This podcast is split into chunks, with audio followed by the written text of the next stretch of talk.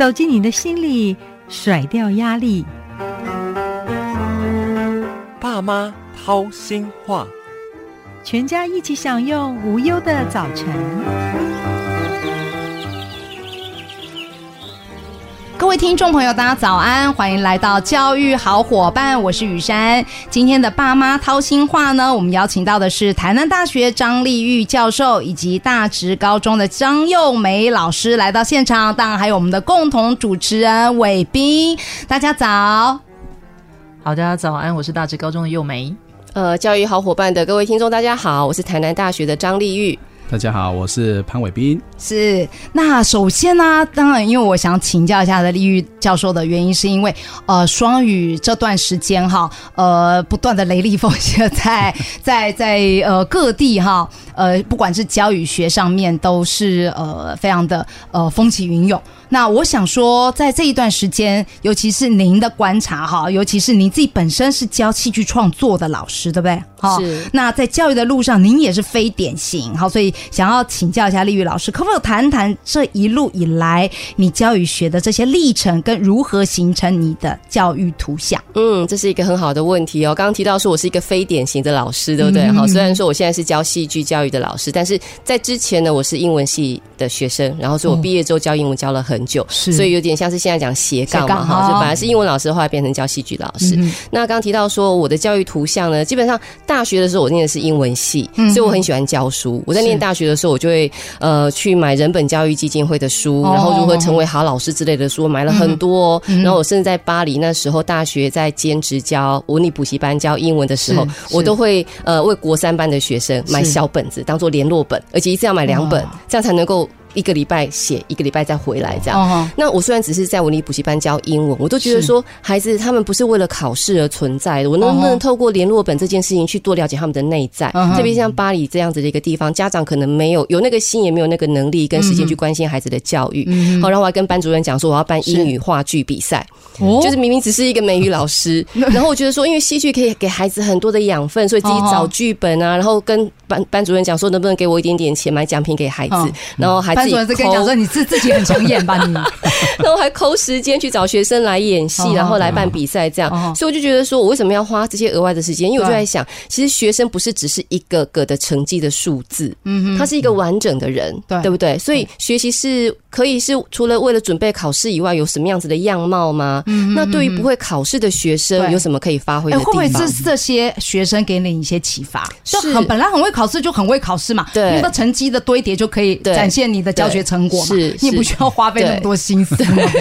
然后，因为重点是巴黎这样子的一个地方，会念书的孩子真的不是比例很高，所以。面对一个就是只有考试决定终身的这样子一个制度底下，对他们来讲其实辛苦的。那再加上说，我自己也是一个比较叛逆的小孩，就是我就不爱念教科书，然后我很喜欢看漫画、看小说，哈，就是这些大人认为没有什么用的一些书籍。可是我在书里面看到好多的人看到很多不同的世界，所以你就很想影响他们嘛，对。不对？对，所以我就在想说，为了考试扭曲了，因为考试扭曲了很多的事情，哈，包含成长，包含对语言的认知，像现在英文，我们英文是一路被考上来的嘛，以至于说把英文当做一个不能够犯错的一个语言。哈，那基本上我觉得我的教育图像是因为我对于人的好奇，我觉得我喜欢看到人可以做自己喜欢做的事情，然后擅长的事情，然后我就希望我自己可以有能力帮助别人成为更好的人，然后让他能够更认识自己、喜欢自己、悦纳自己。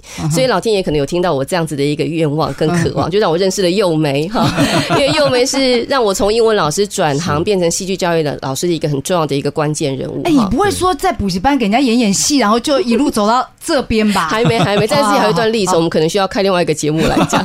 那我觉得说，因为戏剧关乎人，对不对？哈，那戏剧教育基本上就是一个全人的教育的一个形式，所以它就符合了我的一个教育的图像。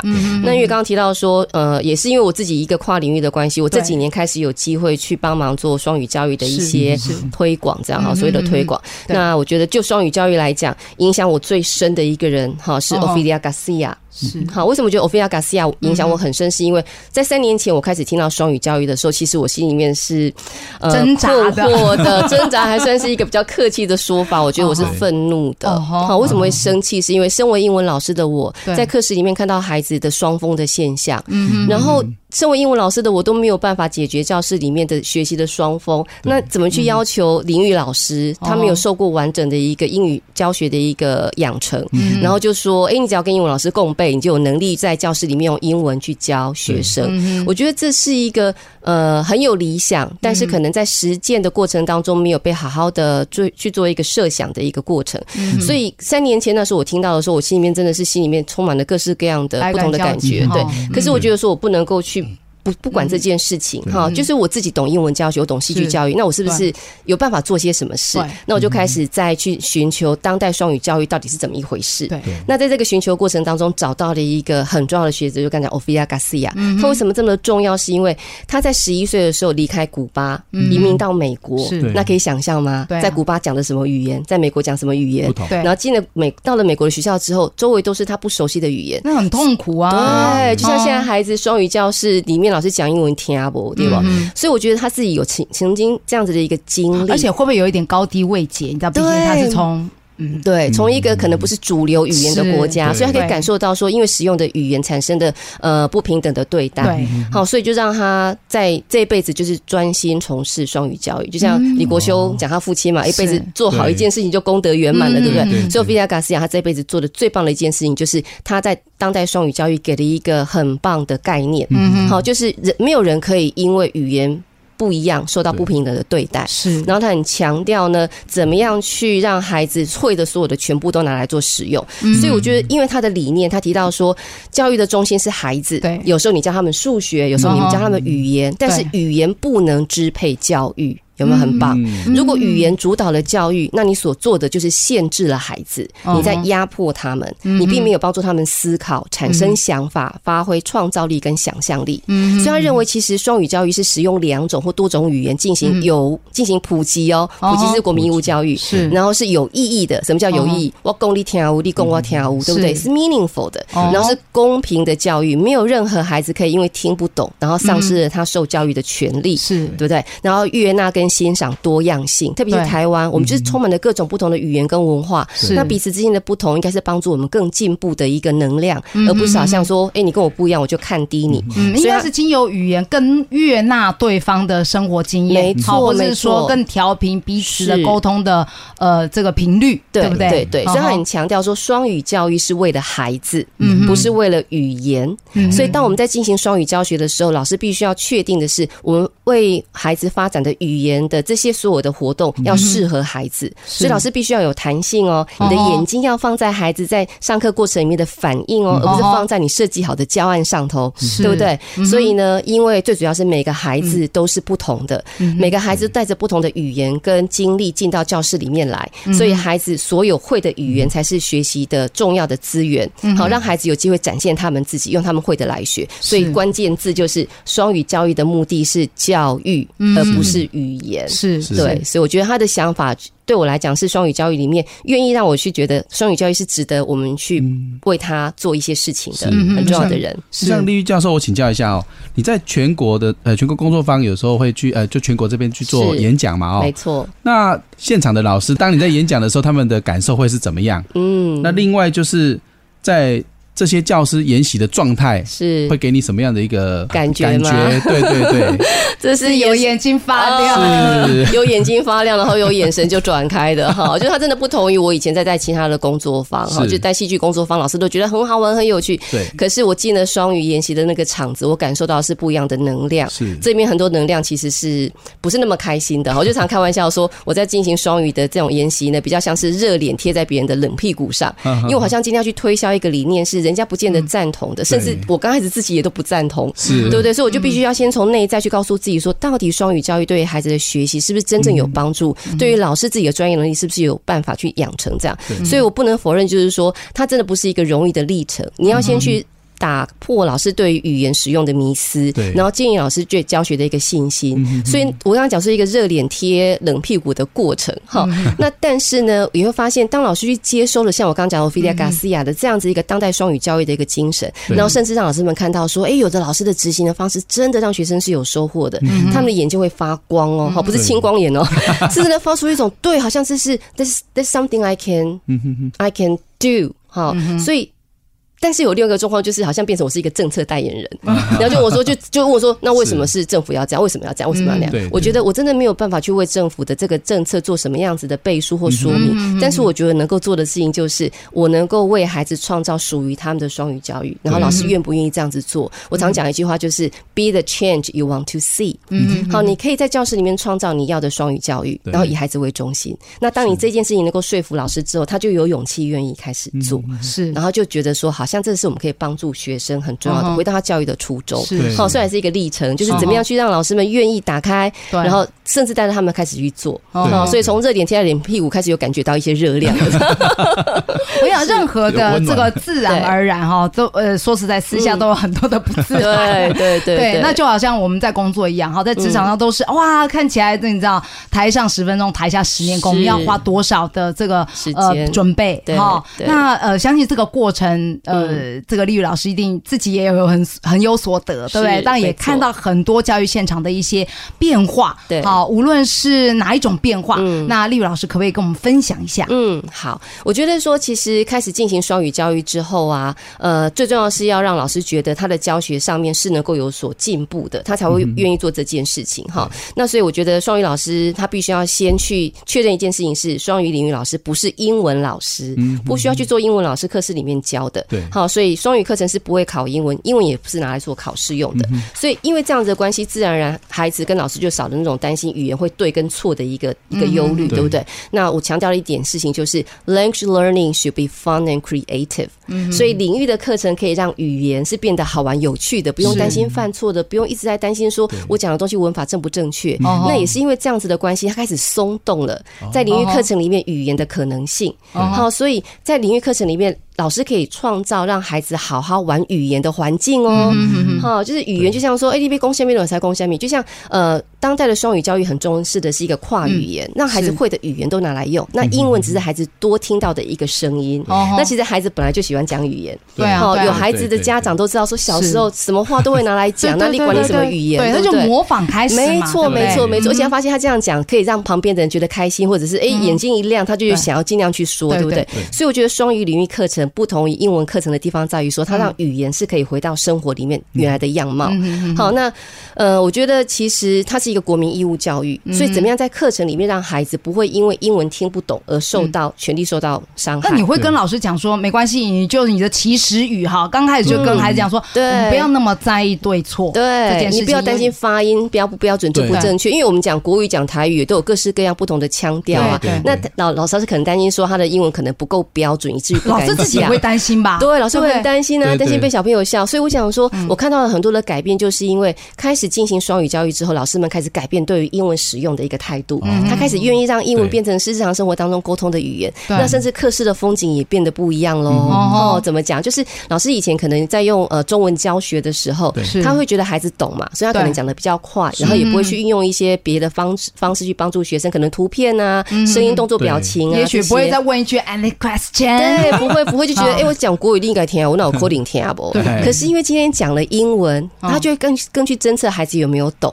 然后想用各式各样的方式帮助孩子懂。嗯，好，所以反而孩子在学习上面是有可能因为一个好的双语课程，然后得到更多的一个了解教学内容的资源。是那以教学内容本身来讲哦，哈，就是我看到不少老师哦，他们在教学里面真的因为双语教育。让我看到的英文叫做 “the light at the end of the tunnel”。如果说双语教育现在是一个黑暗的隧道哈，摸不清楚方向，嗯。他们让我看到光。举例来讲，譬如说，呃，我要说的像幼美老师等一下会分享，他也是隧道的光的其中一个这样。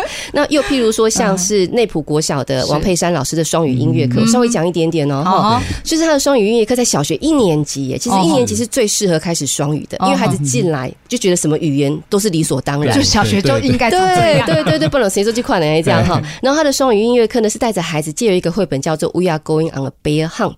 哈，英语老师都会用这个绘本，可是我们用这个绘本是来教他的语言的呃重复。对。可是这个里面呢有很多故事的场景，所以佩珊老师让孩子用回收的一些物品，然后为这个故事里面的场景做各种不同音效的创造。哦，是是是，有没有很好玩？所以，譬如说那些故事里面，小孩在滑草啊，然后再经过那个烂泥巴，那就那种各种声音啊，对对然后还结合我们现在的 SDGs 的那个课程然后让孩子用滑回收的物品，它在变成乐色之之前能够再做些什么。然后是音乐课，所以重视在声音的那个音表现上，好，嗯哼。声音还没有进入音乐，嗯可是因为孩子创造这些声音之后，可以用他们会的符号去记录这个声音，像我们对。稀稀刷刷，哦哦，叽呱叽呱，嗯嗯哎我本来以为这些东西不重要，对。很重要，啊，因为很重要，在进入音之前，应该先有，就是要进入乐之前，应该先有一个声音的理解嘛。哦。所以你想想看，如果说我们本来是用中文教学，我大概不会想要去用一个英文绘本，对，嗯对不对？孩子也没有机会这样子去看到一个很有趣的英文的故事。对啊，对啊。那更没有想到说，我可以利用生活中的物品去为这个故事创造配音。对。所以对老师真的没想到啊，因为我们以前传统的音乐教育就就是是唱歌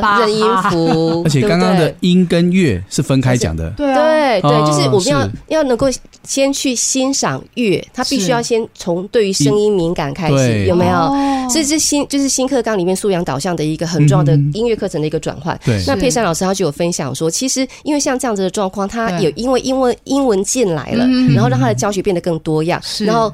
我可以，如果有机会可以让大家看那个影片，孩子在过程当中没有因为听不懂英文，他反而会跟着那个呃节目就开始动起身体来，然后发出声音，哦，对，完全突破了我们想象中那个教学的框架，对对？对？对所以像这样子的课程很多，还有譬如说像城镇国中的张一如老师，对他让国中的学生利用 Romeo and Juliet 这样子的一个英文的文本，嗯。然后在里面去探讨里面那种亲情的主题。是。然后甚至开始让孩子在里面演绎里面的故事，哈哦，然后多语言嘛，所以他可以用台语啊、国语啊，哈，符合角色的情境，然后去发声。是所以这个都是以前可能只有在用中文教学的时候看不到的一个课堂的风景。哇对对，太厉害了！然后我认识的老师很多，像这种已经可以在双语教学里面提供很棒的课堂的景象好，的。那我们先休息一下啊嗯，那待会我们就要 嗯我们另外一位老师，对对对，看另外一种那道光来风景分享的，是。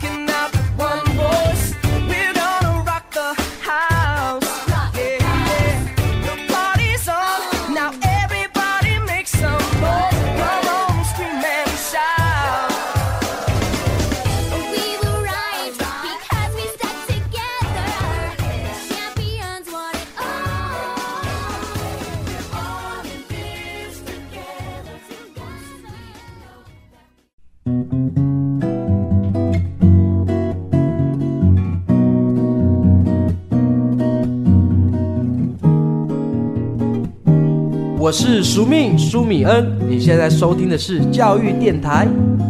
哦，朋友们，就爱教育电台。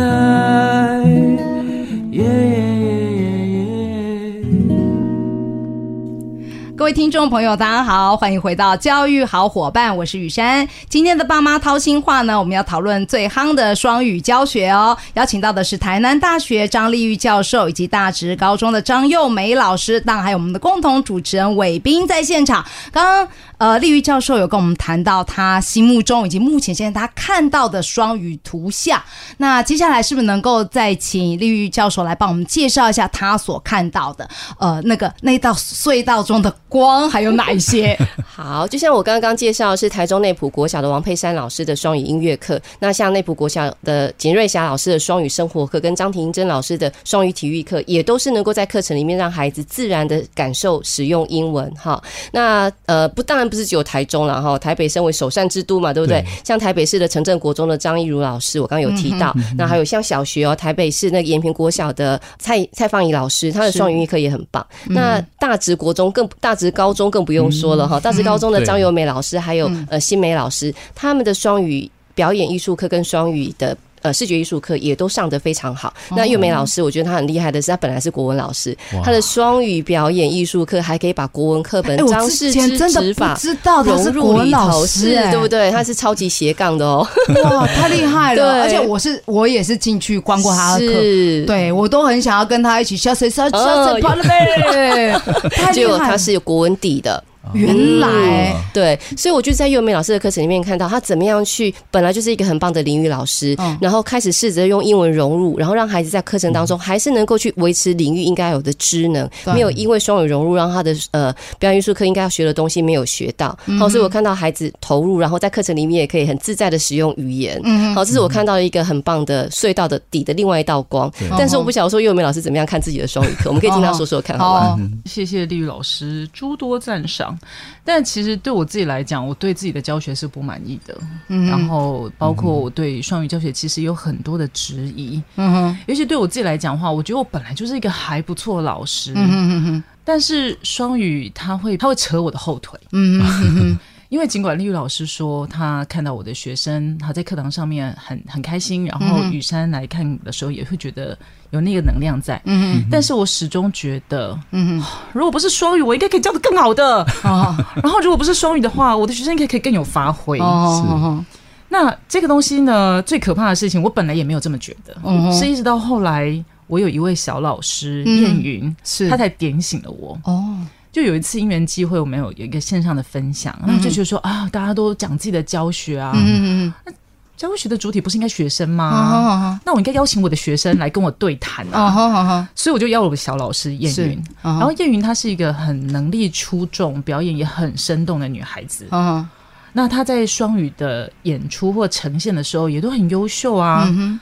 可是我一直到跟她访谈的时候，我才知道，天哪，原来我用英语来传达教学内容的时候，她常常是听不懂的。哦哦，但是我完全没有发现这件事、哎，我我觉得他说到底隐藏的很好，还是所以我就说到底怎么回事？我说那你那你怎么有办法执行我给你的任务？哦。他说啊，因为我就问旁边的人啊，啊呃，然后嘞，啊哦，我看别人做什么就做啊，哦，而且你会示范啊，啊对啊。你会去做做简报啊，是啊是啊，我觉得天哪，我觉得当下真的是，我觉得百感交集，然后觉得愧疚、呃羞愧、嗯。丢脸，然后嗯生气、无奈、无助，你很。开心，你的孩子愿意跟你这样讲，哎，他是真心跟你分享，他不是糊弄你说，哎呀，就上的很好啊，给的分数也很漂亮啊，对对我也挺能配合的啊。但我觉得很糟糕一件事情就是哦，我竟然没有看到他的挫折，嗯我只看到那个结果，并且哦为之为之就是很沾沾自喜一样的，我就觉得啊，我得意门生，对不对？这样就是在外面。对对对，那当然我也可以看到的是，哦。他努力在那个环境里面去求生存，哦以及他给我的爱跟支持。对啊可是就是因为这样子，我就觉得啊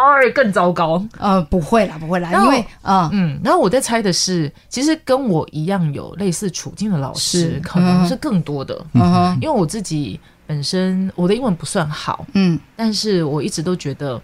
嗯，因为我的英文不好，所以我应该会教的蛮好的，理解他们的哦困境。是但是没有想到的是，我还是自视太高了，就是没有哦理解到他们真正学习跟双语当中的困难。嗯哼，对，他这个东西确实让我其实一直到现在都还不是很过得去哦，这样子啊，那我们可不可以回过头来来请教一下丽玉老师？因为你在教学现场上应该可以看到呃很多不同样的呃所谓的风景。我觉得说，其实要怎么样去为孩子搭一个好的双语教学的音架很重要。嗯好、那因为台湾现在都有各个县市都有他们推广的模式嘛，那我还是要回到菲利亚·卡斯亚他强调的，他觉得没有唯一最好的模式，嗯你必须要针对你的学生整个学习的一个状态，是。然后运用你会的所有的教学方法去为孩子特别去呃克制化其实。教学现场，我们也是不断的在跟孩子们，好跟我们的对同才们，好或者说跟学校一直不断的去调频嘛。对对对吧？因为整个大环境现在变化真的太快了，好不如我们像以往那个农业时代或是联考时代的状态。没错，没错，没错。所以其实怎么样是以领域知能为主，然后以终为始的课程设计，然后里面去融入英语的一个跨语言教学，它才是一个我比较理想中的一个双语教学。所以老师必须要先设计能够连接学生生活经验哦，然后环环相扣的课程，然后就去思考怎么样去融入孩子听得懂的英文。那其实刚刚又没有提到说，为什么那个学生听不懂，可是他还是可以做，就是双语教学很重要，就是老师不是只用嘴巴讲，我会示范，然后他有机会去问别人。好，所以我们在理解一件事情的过程当中，从来都不是一个单一的管道管道，所以我们会透过各种可以接收到的讯息去理解那样子的一个语言。哈，所以怎么样去用孩子听得懂的英文教，而且教室里面要是自然而且自在的语言流动，但是老师是要有觉察的语言使用。好，举一个例子来讲，我在带的一个戏剧活动，我会请大家走走停啊，然后找一个找一个人跟你有共同点，可是外表看不出来的。好，那大家就会找人找人，对不对？然后找完之后，我就问说，哎，什么为什么找共同点是什么？这样，然后他可能英文不够好，他就讲说，啊，我们喜欢狗。他自在的表达，对不对？那我怎么样有觉察的去引导他？我说，哦，You like dogs, you are dog person。我喜欢猫咪哦对，I'm a cat person。哦，我是猫人嗯呐。哼。就会发现，在这过程里面，我要的是那个意义，就是你们为什么在一起。可是呢，他讲的语言表达的时候，因为我懂得英文去回馈他，嗯。所以他听到我讲说，哦，you like dogs，他知道说，哦，原来我喜欢狗是这样子讲。但是他不是英文课，我不会讲说说 everybody repeat after me，I like dogs，不是，他就变成英文课了。可是因为我是一个有觉察的语言的引导，所以让孩子在那个当下知道，原来英文是可以这样子说，所以要自然而然有一个 input，哦对不对？所以，身为一个双语领域的好的老师，有没有 B two 不是最重要的。哦，知不知道学生会的英文是什么？能不能用学生会的英文教？能不能有觉察的使用语言才是重点。是 OK，有人讲说是不是会担心说到底能不能中英文夹杂、啊？对对对那我上课要用多少比例的英文呢、对我觉得我觉得是一个假议题耶。对你要老师用百分之多少的英文才叫做双语教学？除非你整堂课都录音，录音下来之后还回去再去。去分析。誊稿去算逐字稿。逐字稿，所以它是一个没有办法真正去呈现双语教育的样貌，可是它很容易数据化嘛。所以我刚刚讲什么叫自在的语言的流动，因为你在这个过程里面，你知道孩子的英文在什么地方，你自然而然就会知道说，我今天如果可以跟他讲 open your book，并且做这个动作，他懂，我就让他听到这个英文的声音啊，因为他中文已经知道打开你的书怎么说了对。对，所以老师必须要很有觉察，知道在什么样的状况底下，那个英文孩子是有办法懂的。他其实不懂没有关系，因为像表演艺术课，我们今天要教可能比较难的，像关键字，像 tableau，tableau 就是一个比较难的字，镜像或者 still image，它一定超过学生要会的单字。可是我表演艺术课这一个。一个月都在学这件事情，他是从 learning by doing，因为他每次只要站起来做一个镜像，就 OK，create a table，create a still image，所以学生自然而然就会。我又没有让他拼这个字，对啊他只要听了会做就好了，对不对？所以我们就知道说啊，到底什么东西可以教，什么东西不能教，不是那个单字的难易度，而是课程里面它被拿来使用的频率是怎么样够。能够自然融入在教学上？那你就对也是自然的去分享，因为这个状态就是适合这样讲嘛。是。对我把你当成自己人，所以我才这样对。讲。对对，所以你今天你不懂哦，对，我再翻译给你听。对，然后我就想尽法做一。些动作可以连接，对不对对？对对，哎，也不用担心什么中英文翻译夹杂哈，所以我觉得要带到一件事情，就是呃，家长其实很重要，是，嗯对不对？哈，就是如果家长他对于英文使用这件事情还是有他的迷思，对那他就很难，他就是干涉老师的教学嘛。所以我觉得有一件事情是一个事实，我们要必须要接受，就是说台湾的某一些教学的想法跟概念可能会比国外稍微晚一些些。对好，那但是如果我们现在科技这么进步，可以这么迅速的接收到一些呃讯息，我们要不要让台湾的双语教育是很当代的，符合当代精神的？那我刚刚讲的就是说，我的博士论文其实写的是如何呃把戏剧融入在英语教学里头。那我的博士论文已经写完很多年了，我里面引了一个文献哈，对。那是一九九二年的文献呢。哇。好，有一个学者叫 Philip 呃 Philipson，他提到说英语学习有五个谬论。哦。好，第一个谬论就是呢，英文应该要由用单语的方式教，哦你学英文就要全英文的方式学。是但是它已经被证实，它不是最有效率的方法。对所以你语言的夹杂、语言的混用本来就是一个正常的状态。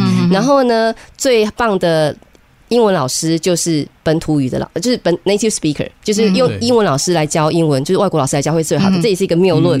因为我今天中文老师去教孩子英文，我懂孩子的中文啊，是啊我是可以帮助他学习啊，对不对？还有一个谬论就是英文越早学越好。其实我也没有很赞成幼儿园要开始学英文，因为幼儿园那个阶段有孩子，他更可以去探生活常索的。规啦对对对，对，然后越多的英文会越好，就是这堂课我英文讲越多，孩子学的越好，它也是一个谬论哦哦。所以我们现在都会误会说，其实政府在政策里面讲得很清楚，它是一个双语教育。嗯但是不晓得什么时候它就被误会说是一个全英语教育。嗯，那这个事情，而且其实双语也不是只有双中文跟英文，它是多语的。对，好，所以我今天一定要透过这个节目，好好的跟广大的听众们分享，双语教育就是双语教育。我们在做教师真试的时候，也不太应该要求老师做全英语的试教，因为我们要看到这个老师有没有在语言转换的那个能力。对。今天一个老师可以用很漂亮的英文教完一节课，哦。他不见得可以用孩子懂的英文教。